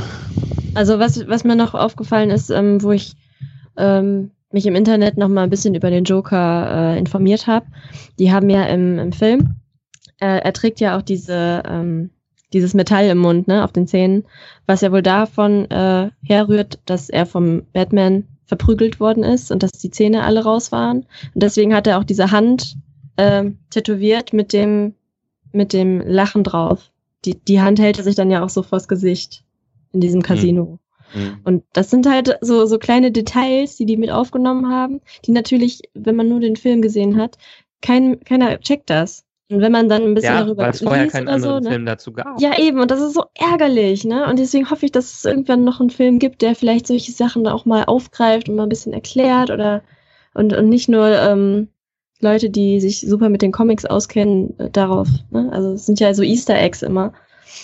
Die Also- Prämisse Aber für den Bat die Prämisse für den. Batman in diesem Universum ist ja, dass er schon 40 Jahre oder so agiert oder 20 Jahre agiert und Ja. schon ein bisschen älter sein soll. Also das ist irgendwie mal passiert, aber wahrscheinlich wird man es in der Form, außer vielleicht in irgendwelchen Comics, die zum Film erscheinen, nicht wirklich erfahren. Ich glaube, ich muss einfach die Comics alle lesen. Ich glaube, dann würde ich glücklicher. Ja, aber es kann ja nicht sein, dass Ja. ich erst, äh, das, verstehst du, das verlangt ja Marvel auch nicht von mir. Ich habe mehr Spaß, wenn ich die Comics lese. Ja, okay, das ist auch jedem dann unbenommen. Aber ähm, äh, es kann doch nicht sein, dass ich die Comics kennen muss, um den Film überhaupt zu verstehen. Also das ist doch albern. Ja? Also, Aber das würde dir ja bei Suicide Squad noch nicht mal geholfen haben, weil dieser Film ist ja nicht zu verstehen. Der ist ja, das, also der ist einfach von vorne bis hinten unlogisch. Ja, also das ist, also auch, auch, auch noch mal ganz kurz, äh, weil ich, wie gesagt, also für mich hat, hat den Film ruiniert, dass ich einfach, ich habe es die ganze Zeit versucht, aber ich konnte über, über wie dumm der Film ist, nicht drüber wechseln. Ich konnte mich gar nicht mehr über die wenigen coolen Szenen, die der vielleicht hatte, irgendwie freuen, weil, weil alleine diese, diese Antrittsrede von der Waller war, ähm, aber was machen wir denn, wenn jetzt mal ein böser Batman kommt? Und dafür brauchen wir diese Superbösewichte. Zum Beispiel den Typ, der mit Boomerangs werfen kann, einen, der an Seilen klettern kann, eine Soziopathin, die eine Baseballkeule und eine sechsschüssige Pistole hat, ähm, Deadshot, der voll gut schießen kann, nicht so gut wie ich, Amanda Waller, aber auch ganz gut schießen kann. Ähm, und äh, den einzigen, dann nehmen wir einen, der sieht aus wie ein Krokodil. Ähm, und der einzige, der wirkliche Superpowers hat, ist Diablo. Ja. Ähm, der die Der aber geschworen hat. nie wieder einzusetzen. Ja, und die nehmen wir, um gegen den nächsten Superman zu kämpfen. Und alle so, what? Und dann sagt sie, ja, Moment, aber ich habe auch noch die Enchantress, die kann supergeheime Unterlagen der, was, Iraker, Russen, irgendwas klauen. Ja. Guck mal. Äh, Das ist doch ein guter Beweis, dass die super gegen einen Superman kämpfen könnte. Und ich denke, warum? Also, äh, was hat die jetzt quasi überzeugt, weil sie diese Unterlagen rüber teleportiert, dass sie eine gute Gegenspielerin eines potenziellen bösen Supermans wäre, zusammen mit dem Typen, der mit Bumerangs werfen kann. Aber, Ähm, aber allein die ganze Prämisse, dass sie das von der Regierung vorstellt, das ist doch sowieso schon Schwachsinn, soweit ich das von der Historie kenne. Ich weiß nicht, vielleicht kannst du da ein bisschen mehr sagen, dass die Suicide Squad doch geheim ist. Und die Amanda Waller ist doch irgendwie der Chef von Argus, der, der Genau. Shield von, von Genau. DC. Und es muss doch noch nicht mal die Regierung nachfragen, ob die die Suicide Squad einrichten äh, kann. Wieso muss sie dann den Präsidenten oder irgendein Pentagon fragen, dass sie überhaupt die Suicide Squads äh, nutzen will? Das ist doch, soweit ich weiß, in den Comics und in anderen Geschichten auch nicht so. Die macht das einfach. Äh, richtig, also das, das äh, Amanda Waller ist halt die, die, die Chefin von, von, von Argus in den Comics und das ist halt ihr Black Ops Squad. Also sie, sie zwingt diese, diese, diese super Schurken, äh, wenn du so willst, ähm, denen Aufträge zu geben, die ähm, ähm, sie halt nicht offiziell, die sie eben gerade nicht gegenüber der Regierung verantworten kann. Ja, Ja, das und das ist ja genau der Trick, dass sie, dass sie der Regierung Genau. eben nicht sagt, was sie da treibt, sondern sie treibt halt irgendwas mit diesen Superbösewichten, die sie persönlich als ihr eigenes Black Ops Squad ähm, einsetzt und hat halt diesen diesen äh, Rick Flag tatsächlich auch in den Comics ja dabei, der irgendwie der der Kommandoführer ist. Ja, ähm, äh, Hier macht sie genau das Gegenteil. genau. Also ist der Ja, ganze, stimmt. ich meine, der, der kann genau ja nicht gut gehen, wenn das schon am Anfang äh, völlig entgegengesetzt dem ist, was eigentlich eine Suicide Squad ausmacht. Und abgesehen davon, dass ja, wie ihr immer schon wieder gesagt habt, die kämpft gegen Bösewicht, wo eigentlich der The Flash besser Zeit für hätte, was zu machen, aber er spielt gerade Monopoly, äh, braucht man doch nicht so eine Story für eine Suicide Squad. Also ich glaube, wir werden heute irgendwie zu keinem abschließenden Ergebnis bei der Sache kommen, außer dass wir der Meinung sind, dass DC es halt mal wieder verkackt hat. Ja, aber die Schauspieler nicht. Ja, aber auch, auch, auch zu den Schauspielern, wenn ich das nochmal sagen darf, ich weiß gar nicht, ja, also ganz ehrlich, Will Smith spielt Will Smith. Ja, stimmt. Punkt. Ja, also Will Smith spielt halt das, was er immer spielt. Gott sei Dank. Also das Ja. ist mein kurzer Will Smith Punkt. Gott sei Dank spielt er sich wieder so, wie er sich immer gespielt hat. Halt coole Sprüche, bisschen locker und so. Also das war seit langem mal wieder ein Will Smith Film, den ich gerne gesehen habe. Ja, es hätte Dass aber auch Will Smith Murphy sein können. Dass ja. der jetzt besonders gut Deadshot gespielt hat, okay.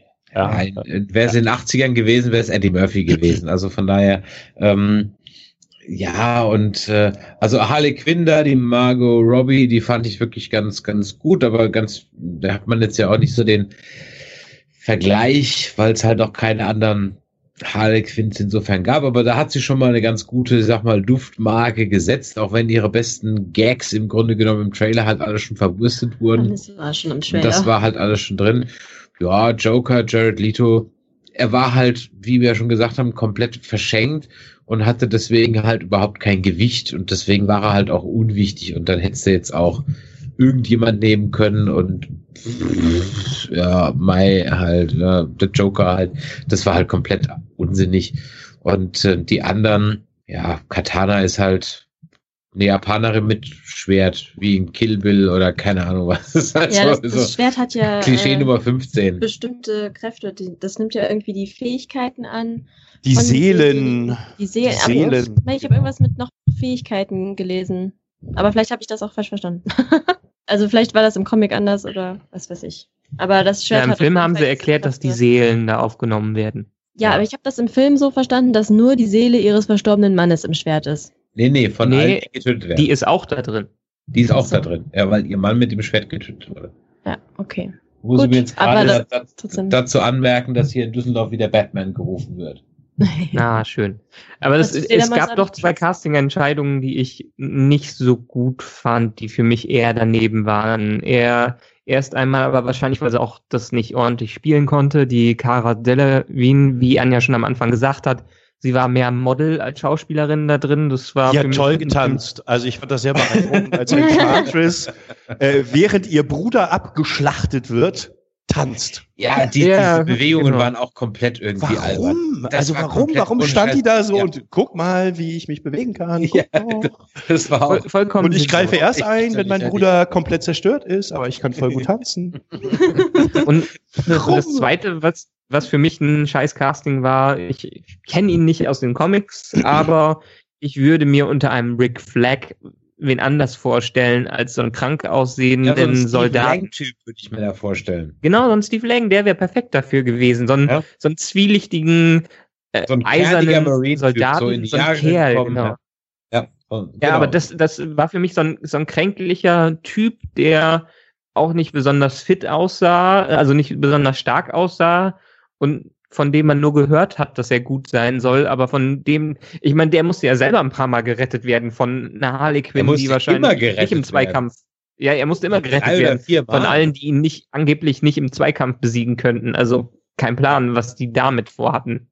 Ach, die mussten das machen, damit die sehen, oh, in den äh, bösen Leuten steckt auch was Gutes, die retten den, aber eigentlich Ja, aber nur, Punkt damit ist, sie selber warum, nicht. warum äh, muss ich das dann dreimal zeigen? Ja, so wie dreimal dieses Vorstellungsrunde. Ja, eben.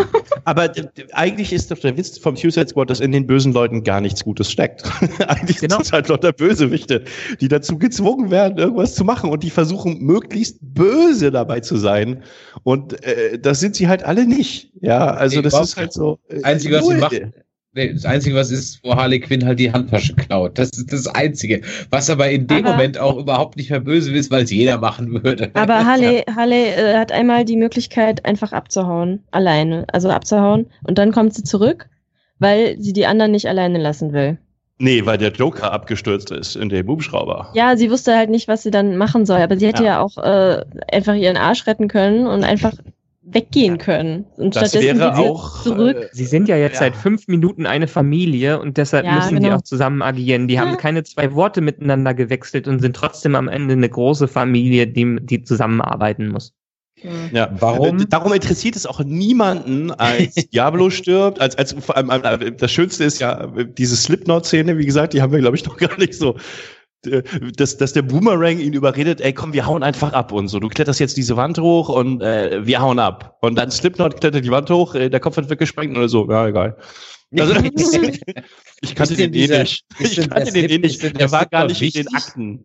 Ja, Ist denn der Slipknot in den anderen, in den Comics irgendwie der wichtig? ist gar nicht im Suicide Squad. Der ist, Okay. äh, soweit ich mich erinnere, äh, nie ein Mitglied des Suicide Squad gewesen. Äh, King, äh, Killer Croc äh, auch nicht, sondern King Shark. Der war wahrscheinlich CGI-mäßig zu aufwendig. Ähm, Aber sie haben ihn zweimal in der Flash-Serie gezeigt und da haben sie es ähm, einigermaßen gut hinbekommen. ja, ich fand den auch cool in, in, in der Flash-Serie eigentlich. Und King Shark ist halt auch cool. Äh, Killer Croc. Und völlig abgedreht. Also der hätte gut da reingepasst, wenn sie einen abgedrehten Film hätten machen wollen. Ja, Der, der Slipknot sah aus wie einer von den Indianern aus Twilight. ja. Ich weiß nicht, was der sollte. Also das, Wie dieser Indianer-Typ in äh, Con Air, der verbrannt wurde. Wenigstens kann man sich nicht darüber beschweren, dass ein Charakter eingeführt wurde, der dann sofort getötet wurde, weil er wurde ja nicht eingeführt. Haben sich einfach gespart. Ja, der stand da einfach äh, und hat gesagt, ach, guck mal hier, da gehe ich halt auch mit. Schön finde ich, dass, dass diese, diese, diese, diese äh, Tötungsfunktion, um die bösen äh, Superschurken äh, unter Kontrolle zu halten, mit diesem Implantat im Hals äh, eine App auf dem Telefon ist. Ja, das haben wir auch. Ich habe mich gefragt, was ist denn, wenn der Akku leer ist? Ja, oder wenn Das der, war so mein der ja so- voll gut Leute erschießen kann, einfach schneller schießt, als sie äh, Drücken kann. äh, Ja. ja. Ja, eben. Äh? Was ist, wenn das, ich meine, die ganzen Mobilfunkantennen in der Stadt sind doch bestimmt kaputt. Ja. Spätestens in dem Moment, wo die angefangen haben, Satelliten und Flugzeugstörer mit ihrem äh, bösen Superding dazu zu zerstören, vermutlich ja. Und Bluetooth ist nicht äh, von der Reichweite weit genug. Nee. Ja. Also, äh, also haarsträubend. Ja. Haarsträubend. Alles, also die Story ist halt so. Ach. Also, äh, und für mich war wirklich, also das, das große Ding war, ich habe gesagt, ist egal. Vielleicht ist es ein cooler Popcorn-Movie und da stört schlechte Story nicht. Ich meine, wenn ich, wenn ich äh, Avengers guck und mir die Plotholes anguck oder einen anderen Film guck und mir die Plotholes anguck, da gibt's, wenn man halt sucht, genauso absurde Plotholes. Aber die stören mich nicht, weil der Film fließt, weil der Flow hat, weil der ein Momentum aufbaut und irgendwann rockt und coole Actionsequenzen sind. Die einzig coole Actionsequenz in Suicide Squad für mich persönlich war, als Deadshot auf diesem Auto steht und Blubbermännchen abschießt. Das war cool. Ähm, ich fand die Harley Quinn im Fahrstuhlszene grauenvoll. Ja, die war auch so komplett so, so, und vor allem, äh, sie ist mit dem Fahrstuhl genauso schnell wie die anderen, die Ja. die Treppe hochlaufen. Ja. So, What? Ja. ja. Also es ist halt so. äh. Und diese Blubbermännchen, die konnten ja auch nichts. Also man wusste ja die ganze Zeit nicht, was die können. Die laufen halt auf dich zu und sehen hässlich aus. Und man haut ihnen mit einer Baseballkeule auf den Kopf oder mit einem Boomerang äh, im Nahkampf ins Gesicht und die platzen. Also ja, wenn man auf sie schießt, hunderte von Schuss passiert nix. richtig. Ja, wahrscheinlich fürs, keine Ahnung, zu klein. Außer Deadshot. Außer Genau. Deadshot, genau. Außer Deadshot schießt. Ähm, allerdings versenkt er ja auch gefühlte, äh, aus seinen Oberarm Maschinenpistolen gefühlte 50 Schuss pro Blubbermännchen. Um Da ich mich- zu schießen. Ja, und wenn du halt einmal raus bist aus dem Ding, dann fragst du dich halt, wo kommt jetzt nochmal die Munition für die Oberarmpistole her? Genau. Ja. So saß ich halt den ganzen Film, also so saß ich quasi von, von Minute fünf an da. ähm, nach dieser Dead, also nee, eigentlich so ganz schlimm nach dieser Deadpool-Einführungsszene mit in der dunklen Klasse mit Batman. Da habe ich gedacht, äh, wollt ihr mich verarschen? Und ähm, dann war für mich halt der Film echt, der war der, der war vorbei. Ich habe dann halt gesessen und auch auf die ganzen schlechten Sachen geguckt. Und dann äh, mal von dem Soundtrack, über den wir jetzt ja auch schon gesprochen haben, abgesehen, äh, wurde es halt immer haarsträubender. Und dann sind sie am Missionsziel angekommen und es ist nicht das gegenüberliegende Haus von dem bösen Ding und jetzt kommt die ähm, äh, Twist, der große Plot-Twist und er sagt, ja, jetzt müsst ihr darüber gehen und äh, die böse Enchantress killen, die übrigens eigentlich zum Suicide Squad gehört. Ähm, die ist halt sauer geworden, weil Amanda Waller mit einem Kaffee-Umrührstäbchen ihr Herz perforiert hat. Das finde ich auch eine meiner Lieblingsszenen. Ähm, wie sie so, hier, ich kann Ihnen zeigen, dass wir sie unter Kontrolle haben und ihr Kaffee-Umrührstäbchen nimmt und in dem Herz rumstopft. Bitte. Bitte. Wirklich. Hier, ich sehe schon, du hattest, also ich glaube, es Ich hatte wäre Spaß wahrscheinlich in dem Film. unterhaltsamer gewesen, im Film neben dir zu sitzen, als den Film zu gucken. Ja, ja, halt, wie Mal wieder gesagt, nach Hamburg. ich war auch wieder im großartigen Savoy-Kino übrigens. Ähm, Ah, halt schön. mit, mit dem Kumpel. Das Schöne war, das Schöne war, dass ich tatsächlich diese Szene verschlafen habe, als Slipknots Kopf abgesprengt wird. Und mein Kumpel saß neben mir und meinte, krass. Und ich so, was? und der Slipknot ist tot. Ich so, wer war das nochmal? ja. Und er so, der mit den Seilen. So. Ich so, okay. Wer auch immer. Ja. Tja. Whoever. Was machen wir jetzt für ein, äh, für ein, ein Urteil? Wenn wir es jetzt mal in Schulnoten benoten sollten oder vielleicht eine, eine Empfehlung aussprechen. Ähm, ja, Schwierig. ist schwierig. Michael, würdest du den Film empfehlen? Wenn ja, wem? Comic-Fans wahrscheinlich mal wieder. Leuten, die mit der Prämisse etwas anfangen können und denen der Rest völlig egal ist. Also wirklich komplett egal. Und von der Schulnote. Also ich glaube, ich könnte ihm schon eine Schulnote geben, da ich, wie gesagt, nicht komplett von ihm enttäuscht war, weil ich nichts von ihm erwartet habe. Ähm, eine 4 minus, eine ausreichend minus. Also ich werde ihn auf jeden Fall meiner Mutter nicht empfehlen. Die wird danach einfach nur sagen, der ist doof. Und ich habe ihn beim Bügeln geguckt. Das wird sie sagen. Und ich, ich gebe dem Film eine, ich bin mal nett und ich gebe eine 3 minus. Also, Also ich, würde, befriedigend minus. ich, ich wurde schon. Nein, schon 3 minus. ich wurde schon gefragt, ob ich den Film empfehlen kann, weil ich hier bei uns in der Firma auch äh, der erste war, der den gesehen hat, weil ich ihn halt tatsächlich in der Vorpremiere auch noch geguckt habe. Es war so furchtbar. Ähm, und äh, also meine Empfehlung war äh, ja, aber auf gar keinen Fall im Kino, weil das äh, Geld zum Fenster raus ist. Ich würde halt auf eine Bluray oder so warten. Extended Cut. Oder Excellent Cut. Ich Ja, würde es ihn wird ja auf keiner gar kommen, ja keinen Fall gesagt. Comic-Fans Ah. empfehlen, im, im, im äh, Gegenteil zu Michael, ähm, weil Comic-Fans sich so richtig bei allen Figuren der Magen umdreht. Ich persönlich finde halt auch, dass das Verhältnis zwischen Harley Quinn und Joker furchtbar dargestellt wurde, weil das eigentlich ein, ein ziemliches Missbrauchsverhältnis aus Seiten Joker gegenüber Harley Quinn ist und es mir zu sehr Love Story mäßig rüberkam in dem Film und, und gar Das nicht so ist sehr. ja leider in den ganzen Szenen scheinbar gemacht worden, die nicht mit reingekommen sind. Genau, ja. Also das, das fehlte mir, also diese, diese, diese massive Abhängigkeit von Quinn und diese, diese, diese, dieser Charakterwechsel bei Joker zwischen ich liebe dich total und ich, du bist mir so scheißegal, kam halt nicht rüber. Und äh, auch diese Hubschrauber-Szene, wo er sie rettet, war ja ursprünglich so, dass er sie aus dem Hubschrauber rausstößt und dann erst der Hubschrauber abstößt. Die haben sie wohl auch umgekattet, so dass es anders aussieht. Äh, wurscht. Also ich würde den Film 14-jährigen äh, ähm, Zum ersten ist, Musikfreunden Ist empfehlen, die, Ja. die, die, die, deren Aufmerksamkeitsspanne nicht länger als ein Musikvideo ist, weil die gar, gar nicht merken, dass es ein Film ist und denken, das wären einfach ganz viele Musikvideos hintereinander geschnitten. Ähnlich wie bei Sucker Punch. Ähnlich wie bei Sucker Punch. Aber der hatte, glaube ich, auch gar keine andere Absicht als genau das. Ja, aber Sucker Punch fand ich an, das mal, also Sucker Punch wäre noch viel schlimmer. Also Sucker Punch ist für mich so mit, ich weiß, ich habe im letzten Podcast schon gesagt, Highlander 2 ist so ziemlich der schlimmste Film, den ich kenne, aber Sucker Punch kommt ziemlich direkt danach. Ich Ja. habe ihn nicht gesehen. Ähm, Sucker Punch war schon ein ziemliches Martyrium. das ist so, so absolut made for Trailers. Da, da denkst du, der Trailer so, hey, das sieht cool aus, und dann guckst du den Film und denkst so, wow, ist das ein Scheiß. Eine Videogame-Intro-Sequenz auf zwei Stunden. Ja, noch nicht Oder- mal auf zwei wie ich- Stunden, weil du ich, kannst ja, du könntest Sucker Punch zusammenschneiden auf 15 richtig coole Minuten. Ja, ja. Ohne Dialog, ohne irgendwas. Ähm, ja, ich mein Sucker, Sucker Punch ist mein Punch ist der- Lieblingsmusical. Ja, Sucker Punch ist der, ist der feuchte Traum irgendeines japanischen äh, äh, Videospieldesigners oder so. Hentai-Animateurs oder so, irgend so ein Kram. Und nicht umsonst auch mal wieder ein Zack Snyder-Film. Äh, Ganz genau. also, wir, sollen wir uns dann irgendwann nochmal über Watchmen unterhalten? Boah, da war ich sogar im Kino. ich Das ist schon ewig her. Ich leider, ich, äh, ich finde Watchmen großartig. Ich finde Watchmen auch super, obwohl ich habe gehört, ich habe den Comic dann am Ende doch nie gelesen, obwohl ich es immer machen wollte, aber viele, die einen Comic gelesen haben, haben gesagt, der wäre nicht toll. Aber ich, den Film selber mochte ich sehr gerne. Das Ende Äh, ist das, anders. das riesige Tentakel, Tentakelmonster fehlt halt. Genau. Ja. Aber Ein sonst, also ich finde den sehr nah im Comic. Das Problem von Watchmen ist, dass der, wann, wann kam der raus? 2010? Neun? Ja, Oder so. Dreh, ja. Ähm, und dass er in den 80ern spielt, was 90 Prozent des 2009. Ja, und das war, glaube ich, also die, die Tatsache, dass der in den 80ern spielt, war, glaube ich, 90 Prozent des Filmpublikums damals nicht klar und nicht bewusst.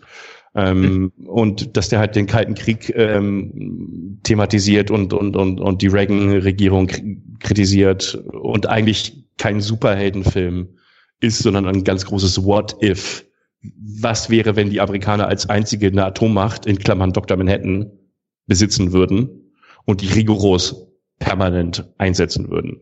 Das ist eigentlich The Watchmen. Aber ähm, na, das ist halt, ich bin halt ein großer, äh, wie heißt der Mensch, Alan Moore Fan und ähm, gut. Nee, aber äh, ja, Suicide Squad. Assault on Arkham Animated Movie ist the shit. Suicide Squad ist für mich eine glatte 6 gewesen. Ein, ein ganz klares Urteil.